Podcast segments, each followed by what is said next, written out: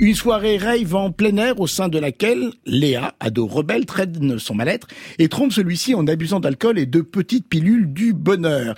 Un cocktail qui l'a fait sombrer dans un état comateux dont elle s'extirpe au matin sans très bien se souvenir de ce qui lui est arrivé.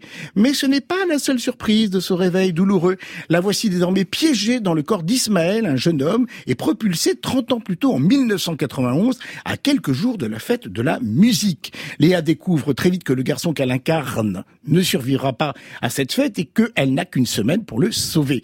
Débute alors une enquête dans le passé où s'incarnant de corps en corps et multipliant les expériences amoureuses et ou sexuelles, la jeune fille va tenter de sauver Ismaël, percer le mystère de sa mort et mettre en lumière les secrets de la vie adolescente de ses parents. Ça faudrait jamais les connaître, les secrets de la vie adolescente.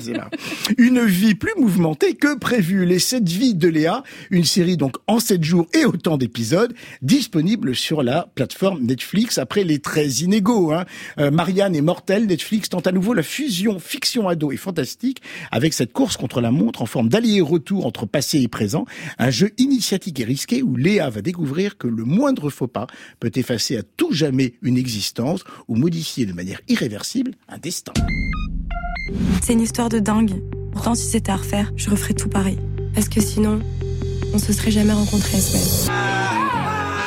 C'est pas possible, c'est quoi ce bad là Je suis un garçon. Ok.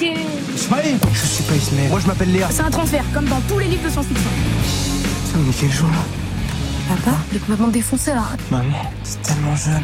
Ok, je vais me réveiller, je vais me réveiller, je vais me réveiller. J'ai voyagé dans le temps en m'incarnant dans des corps. C'est pas hyper dangereux ton truc là La découverte d'un corps dans les gorges. C'est pour ça que t'es venu me chercher Tu veux que je comprenne ce qui t'est arrivé Papa et toi, vous deviez forcément le connaître, Ismaël Moussaouden, non? Oui, on voyait qui c'était, mais on connaissait pas très bien, quoi. Pourquoi est-ce qu'elle ment quand je parle de toi? Elle serait pas liée à ta mort quand même. Qu'est-ce qui s'est passé avec Ismaël? T'es quand même pas un kiff sur un mec qui est mort il y a 30 ans. Quelqu'un t'a tué?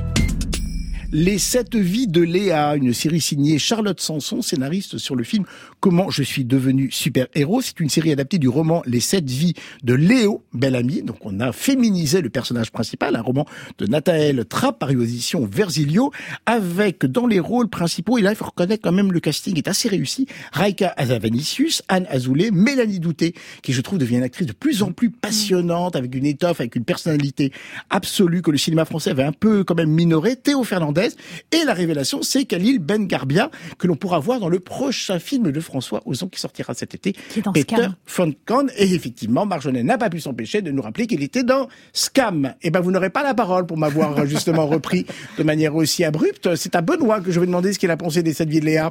Voilà. Eh bien, j'ai adoré les sept vies de Léa, plus, enfin, cinq, six, sept fois. J'ai vraiment adoré me plonger dans cet univers. Je trouve que, en fait, c'est sans doute la meilleure série de science-fiction française que Netflix a pu nous proposer depuis le début. On la doit à la société de production Empreinte Digitale, qui a quand même travaillé par la question des voyages dans l'espace, le temps, les mondes parallèles, entre parallèles sur Disney+, Infinity récemment sur Canal+. On a parlé de ces deux séries ici. Je trouve Et que de prison, la série documentaire. oui, de prison, la série documentaire, mais qui du coup là n'a a moins de, de lien avec la thématique Oui, des mais rappelons Léa. le titre des bonnes séries disponibles sur les plateformes non payantes. Effectivement. Et alors, ce que j'ai beaucoup aimé dans les sept vies de Léa, c'est que d'abord, on rejoue un concept vu dix mille fois, le fameux au bravo de Code Quantum, où le personnage se réincarne dans chaque épisode dans un nouveau personnage, sauf que la série est suffisamment maline pour pas ne rejouer le coup chaque fois. Elle crée ses cliffhangers à chaque fin d'épisode à un autre endroit. Alors qu'elle aurait pu euh, simplement se dire, ah, à chaque fois, dans quel corps, hop, surprise.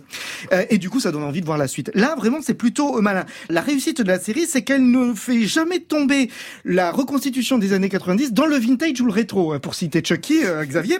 Notre nouveau maître à penser. Et on est dans un esprit rock assez bienvenu avec une bande son géniale. On est à la fois avec cette jeunesse de 2021 et avec cette jeunesse de 1991. Sans parler de tout ce que la série raconte sur ce que c'est que d'être dans le corps d'un autre, dans le corps de peut-être son père. Il y a une phrase euh, rigolote parce que vous parliez euh, de Deep. de- pour pour pour c'est pas mal quand même. Euh, donc donc vraiment, la série est maline, elle est drôle, elle est fine et elle est surtout émouvante et touchante. Et on est emporté dans ce voyage jusqu'au à la révélation finale que je ne révélerai pas et qui est magique. C'est heureux, sinon je vous frappais. Marjolaine, je vous pardonne. Allez-y. Merci beaucoup.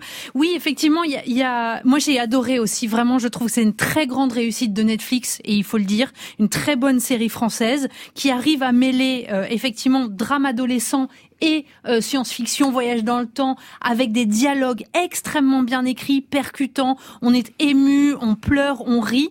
Euh, ça reprend le principe d'une série chère à mon cœur, en plus de Code Quantum, ce qui est Cold Case, euh, avec évidemment ce, ce meurtre d'un jeune homme qu'on n'a pas envie euh, de voir disparaître. C'est dans les gorges du Verdon euh, du début des années 90. Je trouve que cette ambiance de ce que c'est qu'être adolescent dans les années 90 en province est extrêmement bien rendue. Ça, j'avais jamais vu avant. La difficulté de se rendre d'un endroit à un autre quand on n'a pas de voiture, quand on n'a pas euh, de scooter, etc. Les longues heures de marche, et puis les deux trois spots où les jeunes traînent entre le skatepark, euh, que la sandwicherie et la rivière. Bon, et accessoirement euh, le lycée, mais c'est très accessoire. On, on devine un certain vécu, Oui, Marie-Hélène. tout à fait.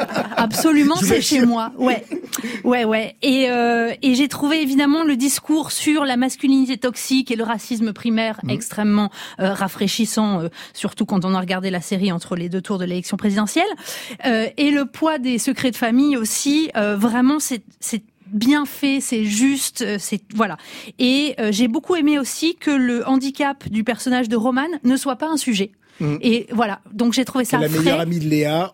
J'ai vraiment beaucoup beaucoup aimé. Ça m'a ça m'a touché euh, à, à de très nombreux niveaux et le casting est absolument formidable. Alors, je n'ai pas lu le roman, donc je ne sais pas très bien ce qu'il en était euh, dans l'état littéraire, mais je trouve que cette idée de l'expérience sexuelle Oui. à chaque épisode, selon le corps qu'elle incarne, de l'onanisme jusqu'à l'homosexualité, et il y a un côté initiatique que j'ai trouvé extrêmement touchant parce que extrêmement bien écrit, très prudent, très subtil, et j'ai trouvé ça intéressant. C'est-à-dire que du coup se grève sur le fantastique et sur l'intrigue du de du compte à rebours quelque chose de voilà de plus féministe sur le corps, sur l'incarnation, Sur le euh, désir sur le aussi, désir. On ouais. est bien d'accord. Sonia, le mot de la fin. Oui, je suis tout à fait d'accord avec euh, vous, Xavier, sur cet aspect-là, mais il n'empêche que moi, je suis plus partagée. D'abord, j'ai eu un tout petit peu de mal à rentrer dans la, dans la série. Il y a plusieurs petits défauts d'écriture, des invraisemblances psychologiques qui m'ont gênée. Euh, D'abord, la tentative de suicide de Léa à la deuxième minute, hein, je ne divulgage rien, est difficile à avaler, tant le mal-être qui la justifierait est expédié, ou la complaisance de, de l'officière de police en charge de l'enquête à l'égard de, de Léa, qui, qui balance des, des informations complètement incroyables qui se révèlent exactes, et pour cause, elle y était, et la policière n'a pas l'air de s'en de s'en émouvoir plus que ça. Et alors, pour moi, défaut technique, mais j'avoue, c'est subjectif, la lumière continuellement éclatante, donc ok, on est dans les gorges du Verdon, mais il y a un côté un peu pub qui m'a gêné. Cela dit, très vite, je suis passée sur ces défauts, notamment parce que j'ai beaucoup ri. Le décalage temporel entre 1991 et 2021 et les incarnations singulières de Léa, ça donne lieu à des situations comiques qui sont très bien exploitées. Je me suis poilée devant Léa qui cherche le fonctionnement d'une cabine téléphonique ou d'une cassette VHS. Je sais pas si vous avez noté, il y a un petit autocollant France Inter à un moment euh, que j'ai trouvé super. J'ai et j'ai adoré non. et, et j'ai adoré qu'elle commente les mots et les gestes de 1991 avec son cadre de pensée 2021. C'est parfaitement légitime pour le coup. Et euh, c'est très bien amené. Quand elle traite un lycéen de grossophobe qui comprend pas, ou qu'elle assène « tu me casses les couilles avec ton virilisme à la con », pour moi, le contrat est rempli. Et puis, il y a une idée qui m'a énormément plu dans cette série, c'est que Les Sept Vies de Léa, c'est une psychanalyse. Une psychanalyse version travaux pratiques, option voyage dans le temps. Épisode 4, à un moment, ses parents lui demandent, je sais pas si vous avez noté, où as-tu trouvé ce carnet Et c'est le journal d'Ismaël, et elle répond, je l'ai déterré. Et ben voilà, au cours de ces sept vies, C'est vrai. Léa déterre, elle désenfouit, elle met au jour les secrets de famille et leur influence pernicieuse sur sa vie à elle. J'en étais donc là, voilà, tenue par l'enquête euh, tant policière que psychologique, jusqu'au dernier épisode. Et la fin m'a semblé peu crédible.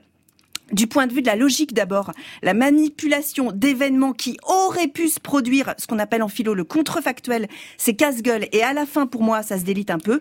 Et puis euh, la série un peu continuellement au bord des bons sentiments, il succombe vraiment pour moi à la fin et euh, j'ai eu beau me cramponner, j'ai lâché et c'est un peu dommage. Oui, c'est un peu dommage parce que je trouve qu'effectivement, ils s'en sortent plutôt Moi, bien sur la à fin. mal, il y a la fin. Ah, Et ça peut éventuellement annoncer une deuxième saison. On peut Moi, retrouver j'ai le envie. principe. Ah Moi, ouais. je voudrais juste signaler, parce que vous avez tout dit de façon remarquable, euh, la capacité des acteurs masculins à jouer leur version féminine Ouais. ou féminisée. Ouais, Il y a vraiment Euh, Khalil en premier, mais il y en a un qui joue une petite brute et au moment où il est Ah, il incarné est par euh, Léa devient subitement beaucoup plus féminin. Il joue avec leur corps, il joue avec une Ah certaine oui. fragilité, gracilité que je trouve extrêmement réussie.